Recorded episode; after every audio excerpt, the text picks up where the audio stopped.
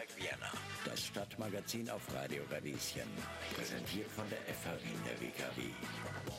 Hallo und herzlich willkommen bei Hashtag Vienna, dem Stadtmagazin auf Radio Radieschen. Mein Name ist Johanna Hirzberger und ich darf euch heute durch die Sendung moderieren. Ihr fragt euch wahrscheinlich, was hat sie denn heute schon wieder vorbereitet für uns? Ich kann nur sagen, viel, viel, viel, vor allem viel Musik habe ich euch mitgebracht. Unter anderem die neue Single von Starmania-Finalist Tobias Hirsch und Romnia-Musik aus dem Herzen Wiens. Und jetzt kommen wir zum ersten Teil der heutigen Sendung.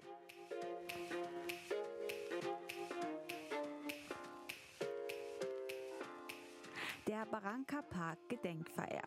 Diese wird seit etwa zehn Jahren vom Verein Voices of Diversity veranstaltet. Einerseits lädt die Veranstaltung dazu ein, Romnia und Sintize, die Opfer des Nationalsozialismus wurden, zu gedenken und andererseits ist die Veranstaltung eine eindrucksvolle Gelegenheit, um das Leben und die Kultur von Romnia und Sintize sowie der jüdischen und Wiener Kultur zu feiern. Es ist also nicht nur ein Fest, sondern auch ein Ort der Kulturvermittlung. KünstlerInnen, AutorInnen, Persönlichkeiten des öffentlichen Lebens, Menschen aus der Zivilgesellschaft und PolitikerInnen. Sie alle setzen am 20. Mai 2021 mit ihrer Teilnahme im Programm der Barranca Park Gedenkfeier ein Zeichen gegen das Vergessen. Und das tun auch wir. Und deshalb haben wir mit einem der einflussreichsten Raumjahr-Kulturvermittler Österreichs gesprochen.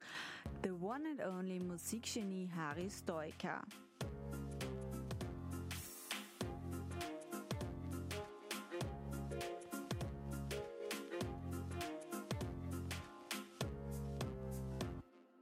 Hallo und herzlich willkommen bei Hashtag Vienna hier auf Radio Radieschen. Mein Name ist Johanna Hirzberger und bei mir zu Gast ist heute Harry Stoiker. Hallo und herzlich willkommen. Hallo, Servus. Radio Radieschen.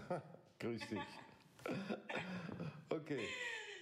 Ja, in der Regel beginne ich damit, dass sich die Leute noch einmal selber vorstellen, nämlich so individuell, wie sie sich selbst vorstellen möchten.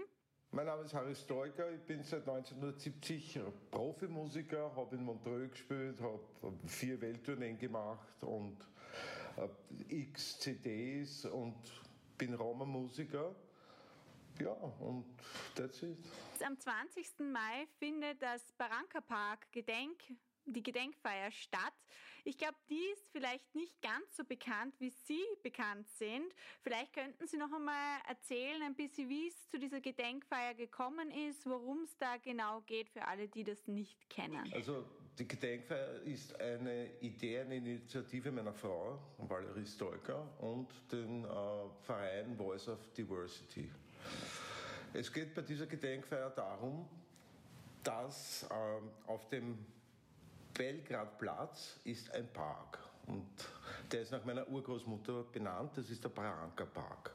Meine Urgroßmutter hieß im Roma-Namen Barranca und äh, ihre Familie lebte auf diesem Platz mit anderen Roma-Familien. also meine Familie väterlicherseits, äh, die Großfamilie war in zwei Hälften geteilt. Die eine Hälfte lebte hier in Otterkring, wo ich jetzt auch lebe. Insofern schließt sich ein gewisser Kreis. Und die, also mit Großcousinen, Großtanten und, und Großonkeln. Und die andere Hälfte lebte eben auf dem Barranca-Platz. Park, im Barranca Park. Und äh, 1941 wurde dieser Platz geräumt von der Gestapo alle wurden verhaftet und deportiert ins Vernichtungslager Auschwitz-Birkenau. Und die Geschichte ist folgende, dass mein Vater oft seine Familie besuchen ging. Vom 16. ging er zu Fuß dann in den 10. Bezirk dorthin. Und eines Tages war der Platz leer. Und er sagte zu mir, Harry, das war auf einmal eine brüllende Stille, das kann man sich überhaupt nicht vorstellen. Und dieser Satz brüllende Stille, den habe ich mir bis heute wird mir mein ganzes Leben lang begleiten, weil ich mir das irrsinnig vorstellen kann. Eine brüllende Stille, das ist so eigentlich schon ein philosophischer Satz. Und äh, die waren auf einmal weg, die Leute. die Menschen, die Kinder, die Frauen, die Männer. Und die Wohnwegen waren auch, also es war leer. Und das, sie wurden eben ins Vernichtungslager Auschwitz, Birkenau deportiert, deportiert und äh, jetzt jährt sich eben der Jahrestag und äh, deswegen gibt es diese Gedenkfeier. Das Ganze schließt ja auch so ein bisschen die Tätigkeit, die eben der Verein Voices of Diversity macht. Also es geht ja viel darum, dass über Kultur, Kunst und auch Musik ähm, einfach Bewusstsein vermittelt wird und Wertschätzung auch vielleicht vermittelt wird. Aber wie schafft das Musik aus Ihrer persönlichen Wahrnehmung und Einschätzung? Ähm, Musik vermittelt Sympathie. Also solange es sich nicht um Satanisten, Rock oder so handelt. Ja? Also positive Musik vermittelt Sympathie und öffnet ein Stück weit die Herzen der Menschen. Und deswegen fällt es dann ein bisschen leichter, sich selbst, äh, dass, man, dass, dass man mich kennenlernt, dass man uns kennenlernt, ein bisschen leichter. Über die Musik, über die Kunst sowieso schlechthin. Äh, ich glaube, dass Kunst dazu da ist, in diesem Fall eben das, das Herz der Menschen etwas zu öffnen, um ein bisschen, wie soll ich sagen, liberaler zu werden uns gegenüber. Ja? Und das gelingt auch. Äh, weil, du vorher, weil Sie vorher gesagt, Entschuldigung, weil Sie vorher gesagt haben, das Fest ist nicht so bekannt wie ich jetzt. Das Fest wird immer bekannter. Natürlich jetzt mit dem Corona ist ein total, eine totale Zäsur, weil, weil, weil normal ist es Outdoor und wir hatten schon bis zu, bis zu 800, 900 Besuchern dort auf dem Platz. Das ist jetzt im Moment nicht mehr möglich. Jetzt ist es Indoor und wird Livestream-mäßig übertragen. Äh, und zwar, das muss ich jetzt nachschauen, Moment. 17 Uhr. Ab 17 Uhr wird es dann online übertragen. Und äh, wenn ich kurz auf das Programm kommen darf, es spielt der Mossa Sisic mit seinen Schülern, der Rodi Kogelu, Tommy Häuser ist für die, das Wienerlied zuständig, Edel Mehrhaut für, die, für das jüdische Element, für die jüdische Musik und ich spiele mit meinem Gypsy Swing Trio. Und äh, ja, es geht darum, äh, eben Liberalität zu vermitteln uns gegenüber. Genau. Ähm, aus einem Bericht über Sie, den ich gesehen habe, haben Sie auch äh, beschrieben, das passt da, finde ich, ganz gut dazu als Bild, dass Ihre Gitarre so Ihr, Ihr Schutzschild war. Ja. Was meinten Sie denn damit? Sie haben sich da auf Ihre Jugend auch bezogen. Sie müssen sich vorstellen, dass in den 60er Jahren waren wir in unserer Straße, wir wohnten damals im 21. Bezirk, die einzige Roma-Familie. Das heißt, der Fokus war voll auf uns gerichtet, auf die, ich sage jetzt das Wort, weil es damals gang und gäbe war, auf die Zigeuner. Das war eben wir, die Familie Stolker. Und äh, wir hatten natürlich viel durchzumachen. Wir, wir gingen auf der Straße, uns wurde nachgeschimpft, uns wurden Steine nachgeworfen und so weiter, das, das ganze Programm. Und dann habe ich die Gitarre entdeckt und die hat mir eine Welt eröffnet, wo ich, äh, wo ich äh, auf, auf einem anderen Planeten plötzlich sein konnte, ohne das rundherum um mich wahrzunehmen. Ja. Ein Nebeneffekt war, dass ich durch mein Talent, das ich einmal hatte, sage ich einmal in aller Unbescheidenheit jetzt, äh, plötzlich auch äh, Sympathien bekam.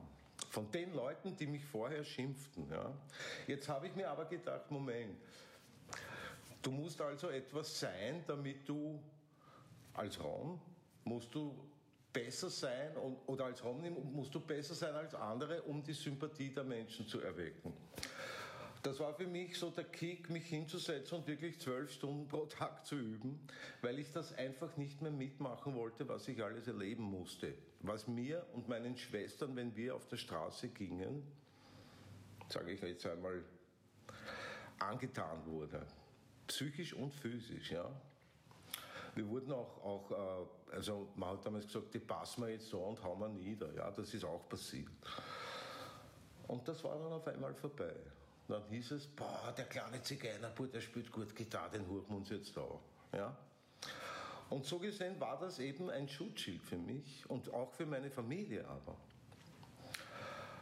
Das ist eine Tatsache. Ich glaube aber auch, dass das bei jedem Musiker und bei jeder Musikerin als Angehörige einer ethnischen Minderheit so ist. Auch bei den Black People ist das so. Plötzlich sind sie, sind sie total, äh, würde ich sagen, umschwärmt und bekannt und sonst sind sie halt das, was man sie halt so nennt. Nicht?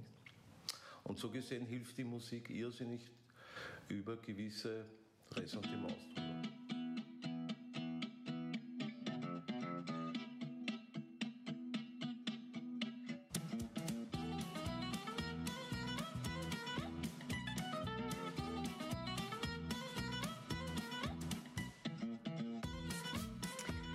drüber. wir haben in einer anderen Sendung ein Radio-Feature über junge Romja und Sitize in Wien gemacht und über neue Narrative gesprochen, äh, selbstbestimmte Narrative.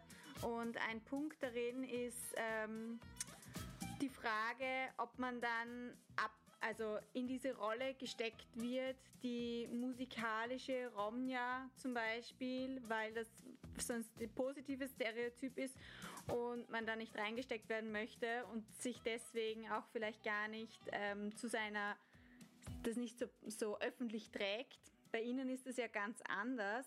Gab es da auch unterschiedliche Phasen, wie Sie auch in der Öffentlichkeit mit Ihrer Herkunft umgegangen sind oder vielleicht auch für sich, für sich selber einen, eine Entwicklung? Äh, dazu muss ich sagen, ich habe mich immer geoutet, für mich war das nie ein Problem. Ich habe mich schon geoutet, da haben sich viele noch nicht geoutet als Raum. Für mich war das nie ein Problem. Aber dazu muss ich sagen, ich komme aus der Rockszene. Damals in den 70er Jahren hat das absolut keine Rolle gespielt, woher du kommst, wer du bist, sondern da ging es nur darum, was du bist. Jetzt, was, was Sie gesagt haben, dass wir Rom immer in die Musikerrolle gesteckt werden. Ja, wenn wir das nicht wollen, dann dürfen wir keine Musik machen, oder? Dann müssen wir was anderes tun. Ich meine, wenn sich heute einer aufregt, ja, wir werden nur auf Musik reduziert, dann soll er aufhören damit. Dann wird auf was anderes reduziert. Also das verstehe ich nicht, das Argument. Dann darf ich das nicht machen. Klar wird ein Musiker immer mit Musik identifiziert, aber das geht ja nicht nur uns so, das ist ja ganz klar. Das heißt ja auch bei den Black People, ah, der Blues kommt von den Black People. Natürlich kommt er von ihnen, von wem sonst. Also ich, ich habe für solche, für solche Argumente absolut kein Verständnis und darf, dann mag ich es nicht. Ja, ich glaube, worum es Ihnen gegangen ist, ist einfach dieses Absprechen, dass dahinter auch harte Arbeit äh, steckt, sondern dass das quasi was ist, was einem einfach mitgegeben wird. Ach, das sind Gedanken, die mache ich mir nicht. Ich mache meine Musik und um was heißt da absprechen und was da dahinter steckt. Das, was dahinter steckt, hört man dann, was aus den Verstärkern rauskommt. Weißt du, das sind Fragen, die interessieren mich überhaupt nicht. Sowas das mache ich oder ich mag es nicht. Weißt du, ich habe das immer so gehalten. Was sich die Leute über mich denken, ist mir wurscht. Und ich glaube, das sollten die auch machen. Dann würden sie viel unbelasteter Musik machen und Kunst machen. Weil auf das darf man überhaupt nicht denken. Wem interessiert das, was da für Arbeit dahinter steckt? Was soll das? Soll man das extra bezahlen? Das macht man oder macht man nicht? Wenn man talentiert ist, soll man Musik machen. Natürlich ist Arbeit, aber doch nicht nur für uns, für jeden anderen auch. Verstehe ich nicht. Aber ich bin wahrscheinlich eine andere Generation. Aber ich Nein, ich wirklich. wunderschön, Ihre Offenheit dazu. Ja, ich habe über sowas wirklich nie nachgedacht, weil, weil ich mache Musik, mein Instrument ist meine, meine zweite Frau, würde ich mal sagen. Eigentlich meine erste, weil ich, bevor ich noch meine erste Liebe hatte, schon Gitarre spielte. Und, und äh, da denkt man an so Sachen nicht. Da macht man das und versucht sich äh, zu perfektionieren. Und was die Leute darüber denken, ist doch, äh, entschuldige, wenn ich das sage, sch, egal. es geht ja darum, dass, dass, dass äh, es gibt ja zwei, zwei Zugänge zur Musik. Der eine ist, ich mache meine Musik und, und das Publikum kommt. Oder ich mache Musik, um ein Publikum zu bedienen. Ich war immer der Erste. Ich habe gesagt, ich mache das und wenn es wer will, wird er schon kommen. Und wenn nicht, dann soll er zu Hause bleiben. Alles klar. Nein, ich finde das wunderschön, Ihre Offenheit dazu.